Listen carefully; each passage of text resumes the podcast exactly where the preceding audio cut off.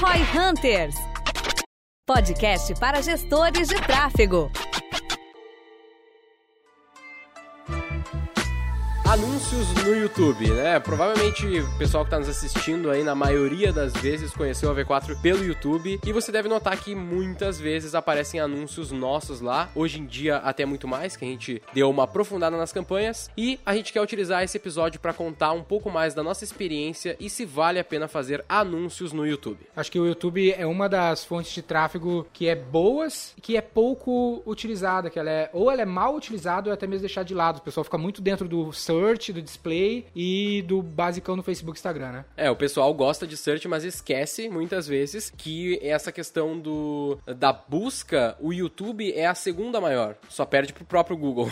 é, não, assim, e o próprio Google, ele tá mostrando resultados do YouTube na busca do Google, né? Vocês já viram isso, aqueles snips, tem vários resultados de buscas que aparecem no YouTube lá. É, cara, eu, e Daniel, eu concordo com você, cara, que assim, é, é muito deixado de lado o YouTube Ads. Tanto que eu acho que hoje dentro do Google, né, dentro do Google Ads, que ele, é, o Search, o Display, o YouTube Ads e o Gmail Ads são todos, e o Google Shopping, todos são feitos ali dentro. O YouTube é o mais barato. Por quê? Porque a galera ainda não entendeu como fazer e como usar. Tem muita anunciante grande com medo de onde que o vídeo vai aparecer e coisas assim, que o Google, que é de forma geral a plataforma mais cara, hoje lá dentro o YouTube ainda é barato. Vai mudar. Então assim, quem, quem chega, é o ditado, né? Quem chega primeiro bebe água limpa. Quem aprender a fazer fazer anúncio de YouTube agora, vai ter uma bela vantagem de ter um ROI mais alto por um tempo aí. Uma premissa, certo? A gente até estava discutindo aqui antes de gravar, é se eu preciso ou não preciso ter o canal, obviamente que o canal precisa ter para veicular os anúncios, mas se eu preciso ter frequência, preciso ter um investimento em cima do canal no ponto de vista de produção de conteúdo para minha campanha ser mais efetiva. Como vocês veem essa questão? É, assim, da, da minha visão uh, e da experiência, rapidamente, não precisa ter um canal, porque depende, no fim das contas, do teu objetivo. Volta lá naquele episódio lá de pirâmide de, de indicadores que a gente fala do objetivo também. Muitas vezes o pessoal não sabe o que ele quer. E se tu quer ter um canal grande, aí tu vai ter que ter um canal para bombar ele no YouTube. Mas se tu quer vender um produto ou anunciar ali a tua marca ou que seja fazer conversões dentro do YouTube, não necessariamente tu precisa ter um canal ativo para anunciar no mesmo. Cara, eu concordo. Eu acho que é o tipo de coisa não é necessário, mas ajuda. Ajuda, Cara, definitivamente. Você precisa não. Você consegue anunciar no Facebook sem ter uma página de verdade do Facebook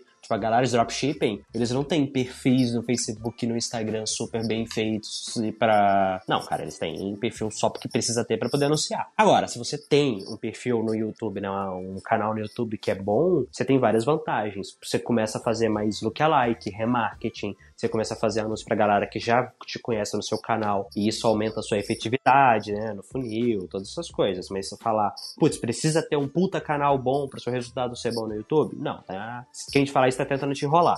E se a gente fosse entrar mais a fundo, como que a gente pode começar a pensar nesses anúncios de uma maneira efetiva? Eu vou dar meu palpite aqui, mas como o, cara que vem de leigão na história, eu penso que remarketing é um que poderia ser bem óbvio, que todo mundo poderia fazer, e talvez o search dentro do próprio YouTube, eu não sei se vocês chamam de Discover. É, Discover. Da minha visão, assim, tu tá bem correto, Denner. O, o remarketing é muito fácil de fazer dentro do YouTube, ali perseguir o cara, utilizar o bumper para perseguir a pessoa e tal. E é interessante para tu reforçar tua marca lá. E o Discovery é uma coisa que é interessante, pelo menos até hoje, assim, eu vejo que o pessoal não utiliza muito bem. O pessoal tem poucos players no mercado que eu conheço, assim, que os caras sabem abusar do Discovery, sabem utilizar, assim, pouquíssimos mesmo. E é uma mídia mídia muito boa justamente por isso, porque é, é como se fosse um Google Search com poucas pessoas anunciando. Basicamente, baixíssima concorrência e uma alta efetividade, porque ainda é nessa visão da busca, do termo de busca, da palavra-chave, só que as pessoas não sabem utilizar muito bem. O pessoal gosta do tal do bumper. Eu quero fazer o anúncio de 5, 6 segundos ali, porque eles acreditam que funciona mais, mas o Discovery tá lá, sempre disponível e o pessoal ainda não aprendeu a utilizar. E é barato. Isso que o João comentou, ele é muito barato e é até uma, uma brincadeira que ele é tipo o LinkedIn. Ninguém sabe usar os anúncios do LinkedIn. A diferença é que o LinkedIn, mesmo assim, é caro pra cacete, o YouTube é barato. Ah, não, o LinkedIn eu brinco que se o seu produto não for pelo menos mil reais, nem vai. Você vai, você vai tomar prejuízo. Tipo assim, ou seu produto custa mil reais, pelo menos mil reais, ou você tem um, uma escada de valor que o seu primeiro custa menos do que isso, mas você é muito bom em vender depois. Porque se for, cara,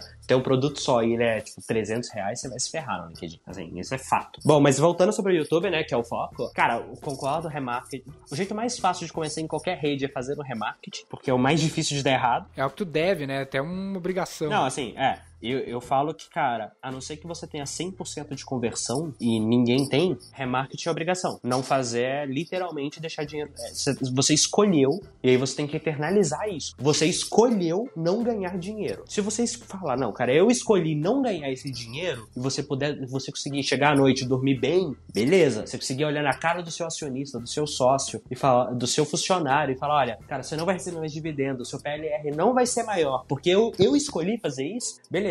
Agora, não se engane falando, ah, eu não preciso, ah, eu não sei. Cara, não, dá um jeito, faça, tá? A menos, de novo, você consiga. Então, assim, remarketing é uma boa. Cara, eu gosto de fazer os bumpers, tá? Eu gosto, na real, mais de fazer.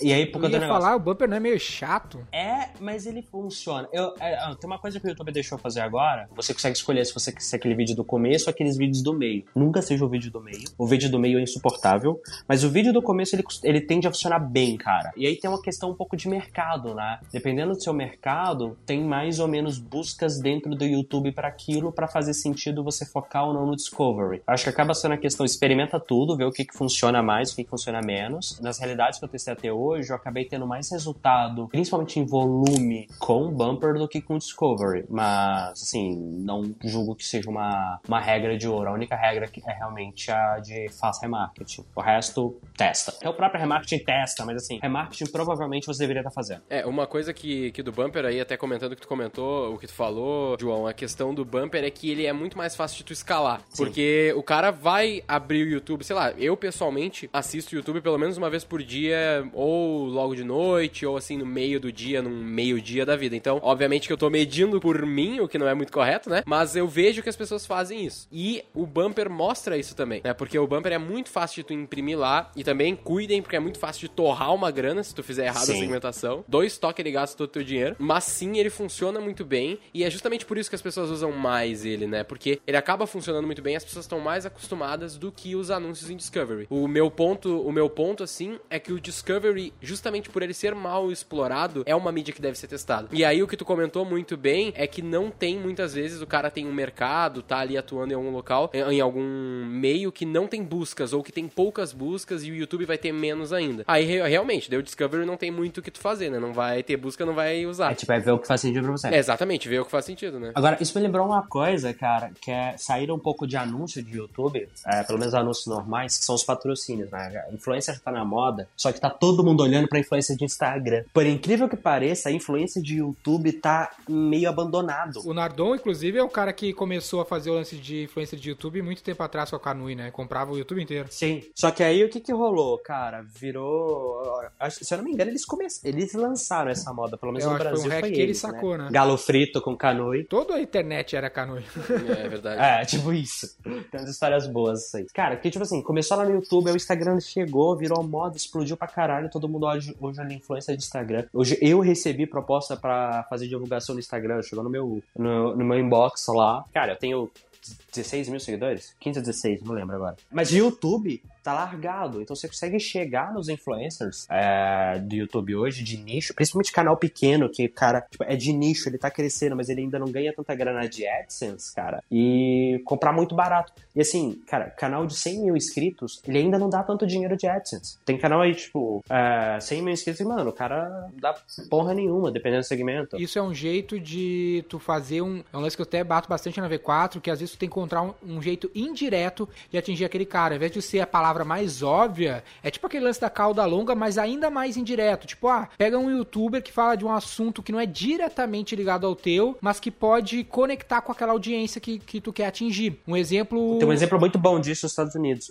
Fala aí, depois eu dou Não, o exemplo. exemplo que eu ia falar do Brasil Paralelo, que é um cliente nosso aqui, o pessoal conhece bastante, que faz conteúdo sobre política online. Já tem um episódio lá no V4Cast com, com eles, onde a gente explora um pouco disso. Mas 20, 30% da venda do Brasil Paralelo vem de dois, três influencers de política que tem 2, 3 milhões de seguidores, só que os caras têm 2, 3 milhões de seguidores, só que como os caras falam de política de direita, os caras não tem ninguém oferecendo patrocínio. Então os caras fizeram trabalhos com o Brasil Paralelo sem cobrar nada, só por comissão, só por afiliado. Então, pra te ver como tem oportunidade aí na mesa no YouTube se tu der uma pensada fora da caixa, sabe? Uma outra, um exemplo legal que tem é, tipo, uh, tem uma a Grab Hub lá nos Estados Unidos. Cara, é tipo um iFood. Uh, sabe qual era o perfil de influencer que mais deu grana para eles? Tipo assim, mais deu ROI? Gamer. Tipo, a galera achando que não, o Grubber Hub ia ser a galera que fala de comida e tal, mas, cara, quem fala de.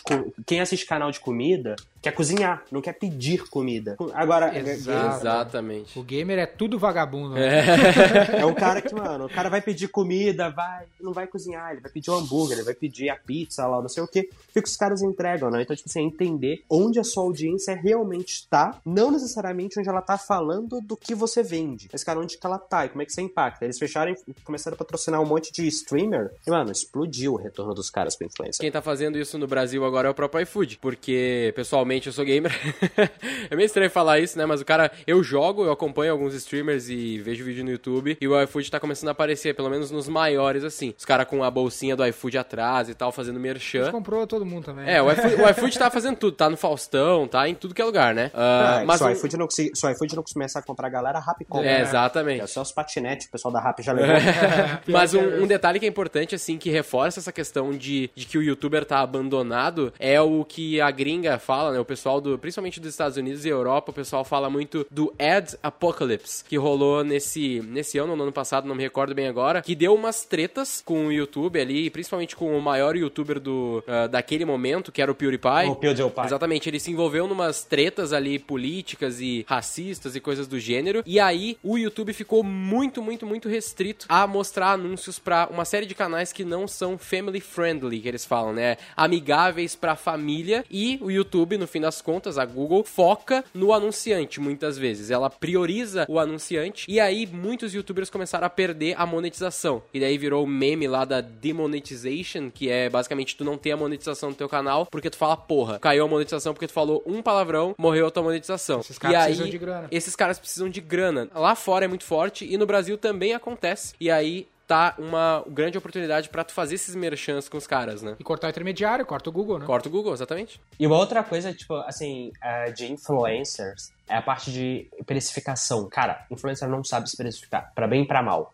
tá? Tem, tipo, eu já peguei influencer com 2 milhões de seguidores que eu paguei 200 reais, com 3 milhões de seguidores que eu dei uma assinatura, é, e já vi influencer de 50 mil cobrando 15 pau. Então, assim, é, os caras não sabem se verificar. Você tem uma, uma potencial de arbitragem gigantesco de fazer. E aí, vem uma das outras partes que eu, tipo, que eu sempre bato na tecla, que é, ah, João, mas você gosta de fazer anúncio? Não, cara, eu gosto de investir a grana onde vai dar retorno. Se eu tô vendo que eu tô tendo mais retorno comprando influencer do que comprando mídia, eu vou comprar influencer. Porque não deixa de ser mídia no fim das contas, só que é um pouquinho mais manual, né? É um pouquinho mais manual, um pouquinho mais de problema. Se carro de som ainda desse dinheiro, a gente faria carro de som. É. Uma outra coisa que dá para fazer também, eu já fiz. Cara, eu paguei um influencer é, para ele me dar acesso ao canal dele para fazer remarketing pra quem assistir os vídeos dele. Eu nem sei se isso pode, legalmente falando, mas fiz e, cara, deu retorno pra caralho. Então, assim, tem várias coisas que você pode fazer nessa pegada para ter retorno, entendeu? Tipo, e aí você tem que ser criativo. No próprio canal da V4, né? O canal da V4 faz uns dois anos e pouco que a gente produz vídeos todos os dias lá no canal. O nosso canal fala sobre marketing digital, sobre business, não é um assunto tão sexy que dá muita audiência, que dá muito view, é bem bastante gente falando sobre o assunto. Então a gente sempre colocou esteroides na nossa estratégia, a gente sempre investiu em mídia no YouTube, seja impulsionando o vídeo ali por sete dias e em canais relacionados. A gente dificilmente fez bumper, né? A gente sempre fazia o, Muito o próprio. Discover, né? Que é o dos canais relacionados, né? Sim, o Discover é canais relacionados e no Search. É, então a gente fazia tanto Discover quanto canais relacionados. Atualmente a gente faz isso, a gente pega os, o vídeo do dia e impulsiona ele por sete dias com uma grana, aí pega os que tiveram melhor resultado, a gente usa uma métrica ali de quanto, o porcentagem do view, de, de, De visualização. visualização do vídeo, aí a gente cria os, a campanha dos vencedores, aí deixa eles mais perpetuamente até eles perderem performance. É, basicamente assim, pra, tecnicamente falando, a gente pega ali, a gente anuncia o vídeo por 7 dias e aí a gente faz um- uma métrica que é o custo por view de 75% do vídeo. Essa métrica, ela, ela tem que ser feita ali numa, numa uma planilhazinha bem rápida, que ele te dá a porcentagem de pessoas que viram o teu vídeo até 75%, e 75% a gente utiliza porque os nossos vídeos em média são curtos, então se tu trabalha com vídeos longos, tu pode usar lá 25% do vídeo e tal, e aí a gente pega esses vídeos e bota no perpétuo. E pro nosso caso, o bumper não funcionou muito bem, justamente porque os nossos vídeos, eles não têm uma entrada muito chamativa, né? O bumper, ele é muito bom para anúncio, na minha visão, pelo menos na minha experiência, ele é Ah, muito tipo bom pra 99, né? Ah, sim, é, não é pra impulsionar, né, que nem, por exemplo, você vai no Instagram, faz um post e faz aquele impulsionamento de alcance, né, que, tipo, cara... Não, é, não. Que é o que a gente faz com os nossos vídeos do canal. Agora, um remarketing no bumper funciona muito bem. Muito. O lance do, de awareness mesmo, que o próprio 99, Spotify costuma fazer pra lembrar que aquele negócio existe. Pô, pro 99 faz todo sentido, porque o cara usa aquele negócio todo dia. Então, tu fazer um Inception no meio do dia dele ali através do YouTube, apesar que muitas vezes fica infernal aquele negócio, eu pago o YouTube Premium pra não ver esses anúncios. Mas muitas vezes tem uma efetividade que, que vale a pena, né? Exatamente. Eu pago o YouTube Premium pra não ver a Betina. Tem Somos essa- três.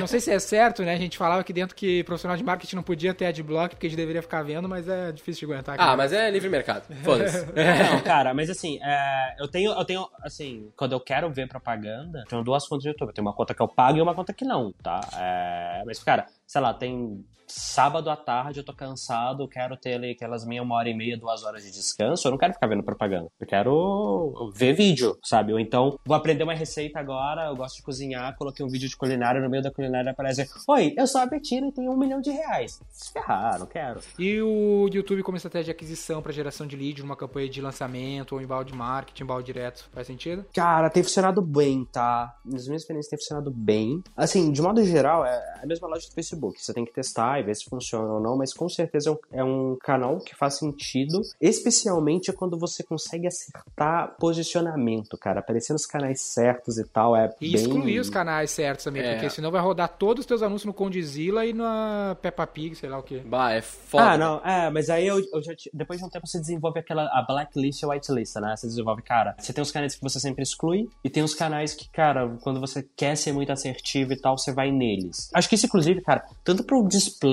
quanto pro YouTube, é uma questão que eu acho que o. E tá começando agora também no Facebook, tá? Anunciante tem que prestar atenção que é criar as suas listas de exclusão e inclusão de posicionamento, sabe? De sites, cara, site que você não quer que seu banner apareça. Uma vez coloquei um banner, eu tava rodando a campanha de banner no Google Display, apareceu no Brasil 247, trabalhava com investimentos, e o cliente revoltado, por que, que vocês estão patrocinando esses esquerdistas? Sério, isso aconteceu. Ou então, uma vez eu fui ver minha campanha, ela não tava performando, aí eu fui ver por que não. Tava, tipo, todos os anúncios aparecendo no site de loteria. Então, tipo assim, você tem que ter esses, esses critérios de exclusão pra de tempos em tempos saber, cara, aqui, esses são lugares onde eu não quero que o anúncio apareça. É, no- na, na questão de aquisição, assim, de leads, de vendas e tal, tu tem exatamente um objetivo no YouTube pra isso, que é o True View for Action, que é basicamente o YouTube vai focar ali na, no- na, na- na divulgação dos vídeos, dos teus anúncios, no bumper principalmente, focando em ações. Aí tu tem que ter lá as, as tuas conversões bem configuradas e tal, e o foco dele vai ser de gerar essas conversões. Tem um, eu conheço um case que eu não participei, na verdade eu, eu conheço esse case, eu ouvi falar desse case da própria Empíricos, que eles conseguiram lá milhões de leads só no YouTube contra o View for Action. E basicamente foi usando essa estratégia, fazendo um anúncio obviamente bem empíricos, né, bem betina lá da vida, mas pra eles funcionou muito bem. Foi o da Betina, se eu não me engano. Eu acho que foi. Eles falaram que eles gastaram 2 milhões em uma semana. É, foi, se eu não me engano foi isso. Eles conseguiram um milhão de, ah, mais de um milhão de leads em uma semana, se eu não me engano.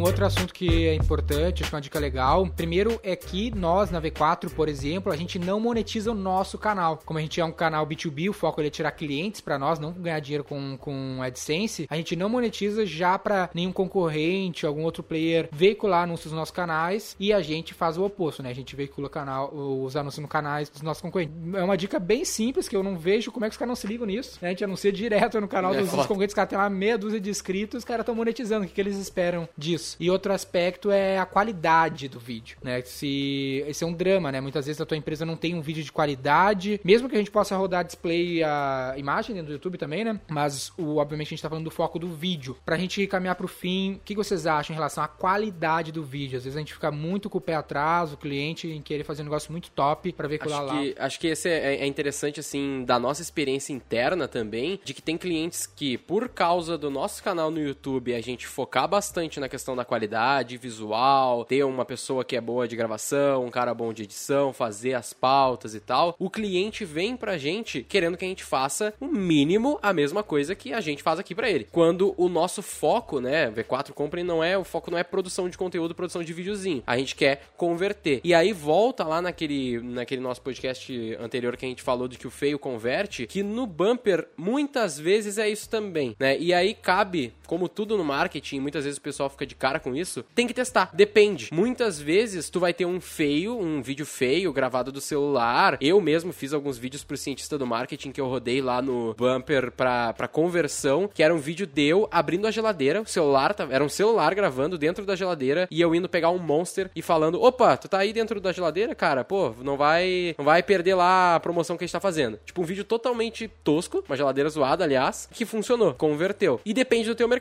Naquele produto que a gente vendia, que é o curso, fazer sentido. Pro público que Pro tá público, que é uma pessoa mais jovem Assim, e tal. eu acho que depende. Mas, cara, mas tem uma coisa que eu acho que não depende, tá? A qualidade do áudio. Ah, Eu nossa. Acho que assim, se for pra se preocu- preocupar com algo no vídeo, cara, se você tem um iPhone, você vai ter uma qualidade de gravação de imagem ok, razoável, no mínimo razoável. Se for um iPhone dos mais novos, vai ter uma qualidade. Você grava em 4K com esse negócio. Mas, cara, áudio, áudio mata. E é. um problema relativamente simples de resolver, né? Tipo assim, então pra mim, se fosse, cara, onde você vai focar? Faz um áudio, faz uma imagem ok, uma qualidade ok de edição, mas garante um áudio foda, sabe? Resolver esses problemas. Pra quem tá começando, resolver os problemas. À medida que você for crescendo, tendo time, estrutura e tal, vale a pena, sim, você investir em numa gravação melhor, numa imagem melhor. Passa o profissionalismo que faz sentido, sabe? Mas assim, pra começar, cara, áudio. E pelo que pareça, não é caro, né? Uma coisa que é interessante é que o Facebook fala disso. A gente tá falando bastante de Google e YouTube aqui, mas o Facebook fala disso, de que o teu vídeo, ele tem que ser, se eu não me engano, os termos são tipo assim, ele tem que ser agradável sem som e encantador com áudio. Né? Basicamente, tipo, o teu vídeo tem que ser legal sem som, então ele tem que ser bom, tem que ser interessante, talvez legendado na maioria das vezes, que é uma coisa legal pra anúncio também, que o pessoal faz muito e ajuda na conversão. E quando o cara ativar o som, tem que ser muito bom, tem que ser muito foda. E é fácil de resolver. Tu compra um lapela na internet por, sei lá, 100, 200 reais, que É, já não chega a resolve. Se botar um pouquinho mais, vai ter um puta gravador, um negócio mais top. Se comprar uma Canon T3i, tu vai ter um vídeo top. Até hoje a gente faz nossos vídeos com a Canon T3i. Vídeo é muita iluminação, então se tiver um iPhone, souber botar no tripé o teu iPhone e acertar a luz do sol. Barbada de conseguir corrigir isso, tem um monte de canal que ensina. E no fim das contas, antes feito do que perfeito. É melhor tu botar no ar e ir testando do que tu não botar nada. Acho que é, é- esse é o ponto, assim, faz. Cara, não vai ficar perfeito primeiro, vai demorar, e quanto mais você demorar, pior vai ser pra você conseguir fazer as coisas. Beleza, então chegando ao final, eu sou o João Vitor e uma mensagem final pra vocês é aproveita que o YouTube tá barato. Vai ficar caro como todos os outros portais de anúncio que o Google tem. É isso aí, não deixem de interagir lá no Instagram da V4 Company, no Instagram do João Vitor, Instagram mais fácil do Brasil. Eu sou o Dele Lippert, fundador da V4 Company, Eu sou o Guilherme Lippert, sócio executivo da V4 Company. e o nosso negócio é vender o seu. Para saber mais sobre como a V4 pode ajudar o seu negócio, ou você que é profissional de marketing digital e quer saber como ser nosso parceiro, acesse v4company.com e saiba mais.